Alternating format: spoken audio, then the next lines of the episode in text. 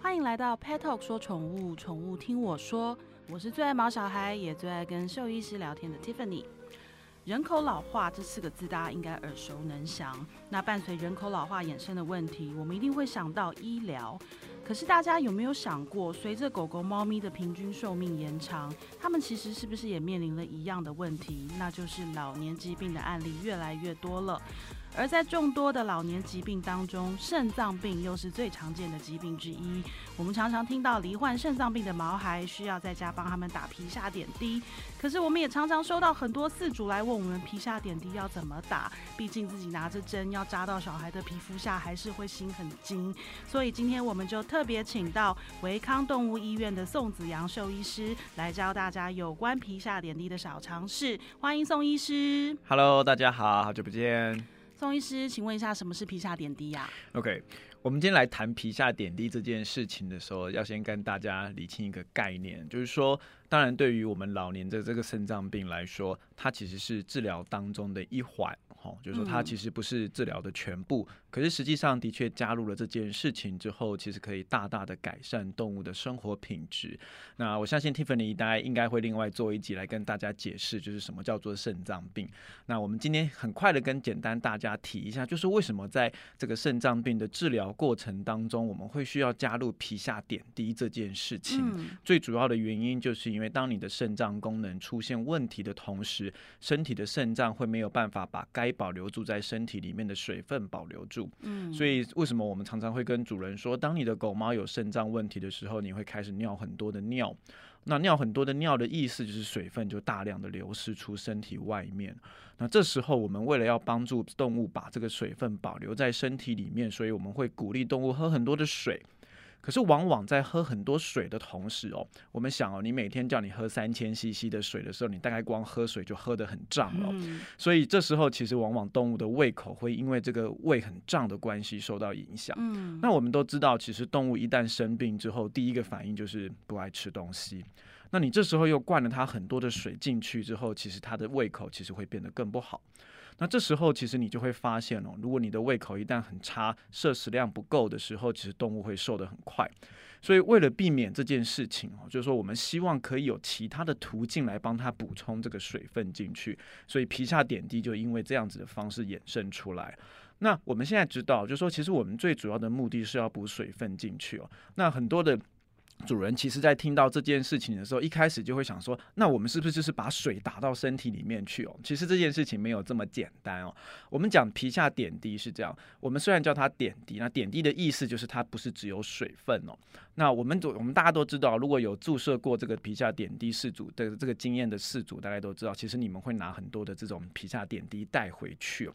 那皮下点滴袋里面装的当然不是纯水哦，其实里面装的是很多的电解质液哦。那为什么我们需要电解质液而不是纯水？是因为这些电解质液进到身体里面之后，如果你跟身体血管里面的渗透压是相近的时候，其实你的身体才有很好的这个利用效率哦。如果你今天是注射纯水的时候，其实你的身体反而是没有办法很好的利用它哦。所以这是为什么兽医师其实会有很多种电解质液哦，因为我们其实是需要看每个动物那时候的状态啊，就是看身体电解质的状态，看它脱水的程度，来决定其实我们选择哪一种电解质液是它最适合的。好，或是说我们会需要去评估动物现在的渗透压，哪一种我们说哪一种的电解质液是比较它适合帮助它吸收的，这个其实才是我们选择的重点哦。所以要先跟大家厘清一个观念，就是说我们打皮下点滴这件事情，其实并不是把只是把水分打到皮肤里面去哦，其实很很重要的一个观念是我们其实是把它电解质液注射进去哦。那有些主人会问说，诶，那为什么人没有做这件事情哦？我们都知道人生病的时候，往往住院就是直接去打这个血管的点滴哈、就像你会在手上打一个针，然后吊着一罐点滴。那动物当然住院的时候也会做这件事情，可是为什么动物可以另外再打皮下点滴？主要是因为狗狗跟猫猫跟我们人有一个很大不同的地方，就是它们在皮肤跟肌肉之间。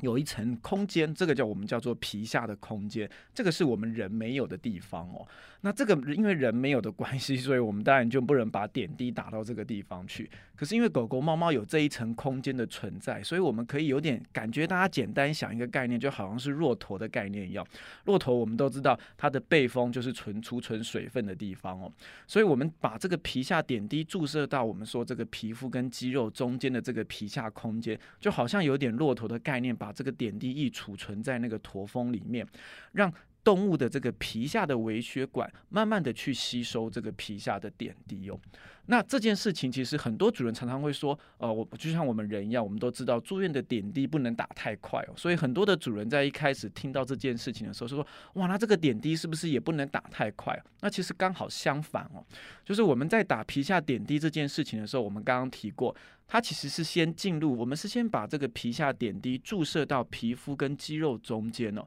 这个意思就是它还没有完全的进入到身体的血管里面去，它只是先在身体中间的一个地方先储存起来。那透过自己身体的微血管再慢慢去吸收这件事情。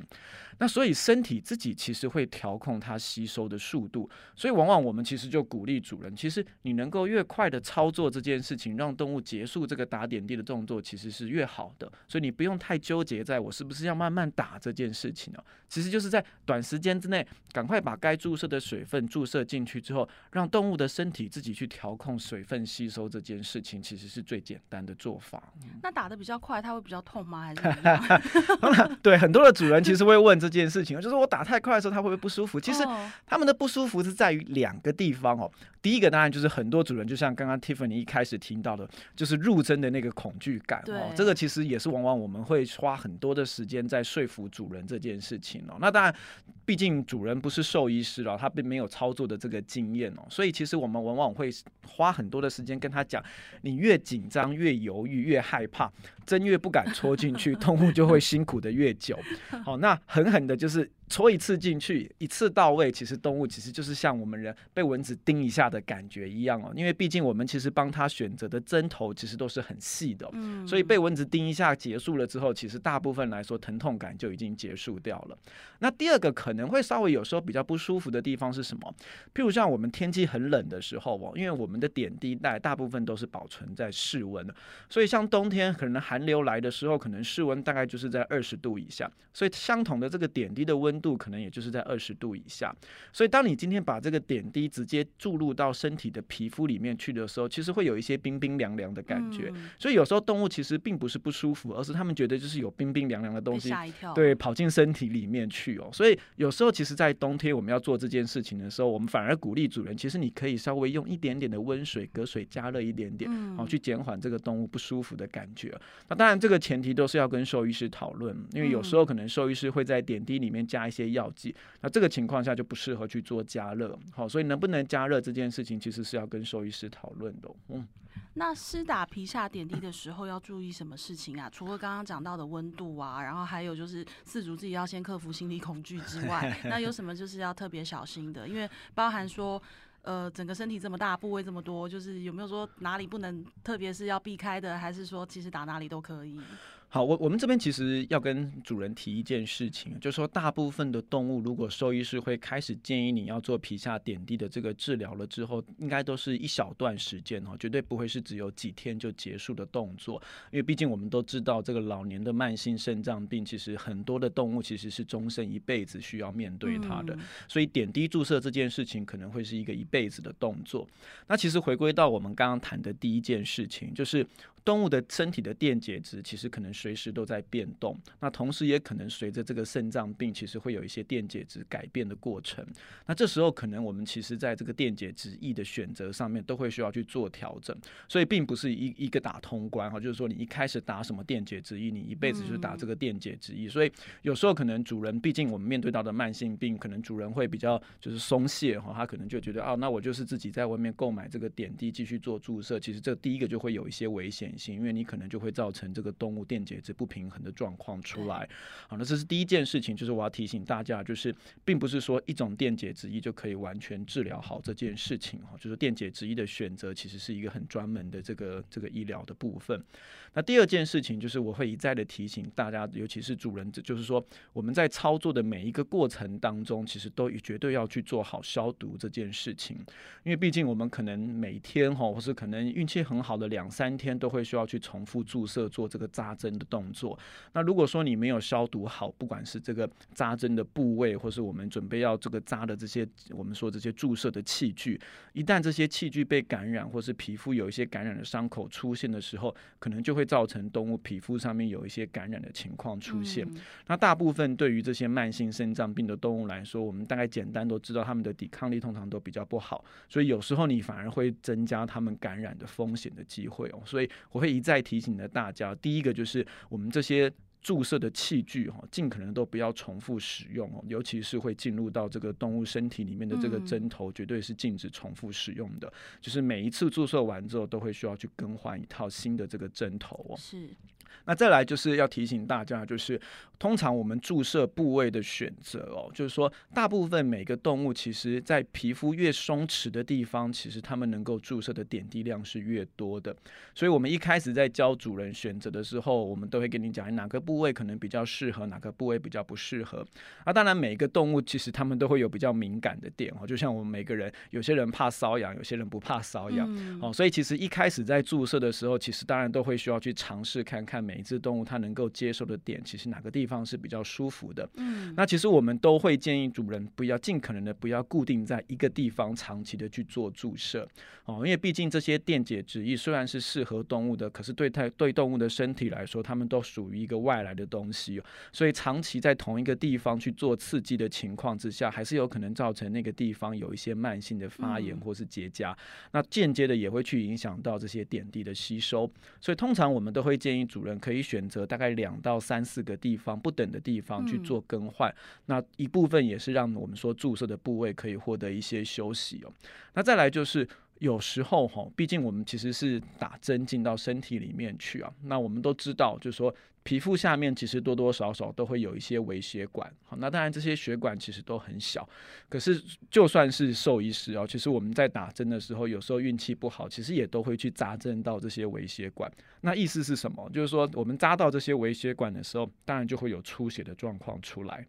那有时候这个出血的状况可能就会出现在皮肤的表面，就好像你皮肤上面被划一道伤口一样，你是看得到这个出血点。那这时候其实我们就会跟主人说，你就是简单的去做压迫止血就可以。好，就像我们皮肤上面的小伤口一样，通常压迫个一到两分钟，这些出血点都可以止血的。那有时候是运气不好，是你可能扎破的血管是在皮肤下面哦。那这个情况下，你可能在皮肤表面就看不到出血这件事情，可是其实皮肤下面可能还是。在出血的，那这些血液可能就会顺着你注射进去的点滴，就是流窜到皮肤下面去。所以有时候主人可能一开始还没有看过这件事情哦，他会很害怕，说：“诶，怎么我打完点滴的地方好像……”哦，切了一大片哦。那其实先不用太害怕，主要可能大部分常见到的原因，就是因为皮肤下的这些微血管的出血，顺着点滴散到它我们说其他的皮肤地方去哦。那通常我们还是会建议你们带回来，让我们兽医师确认是不是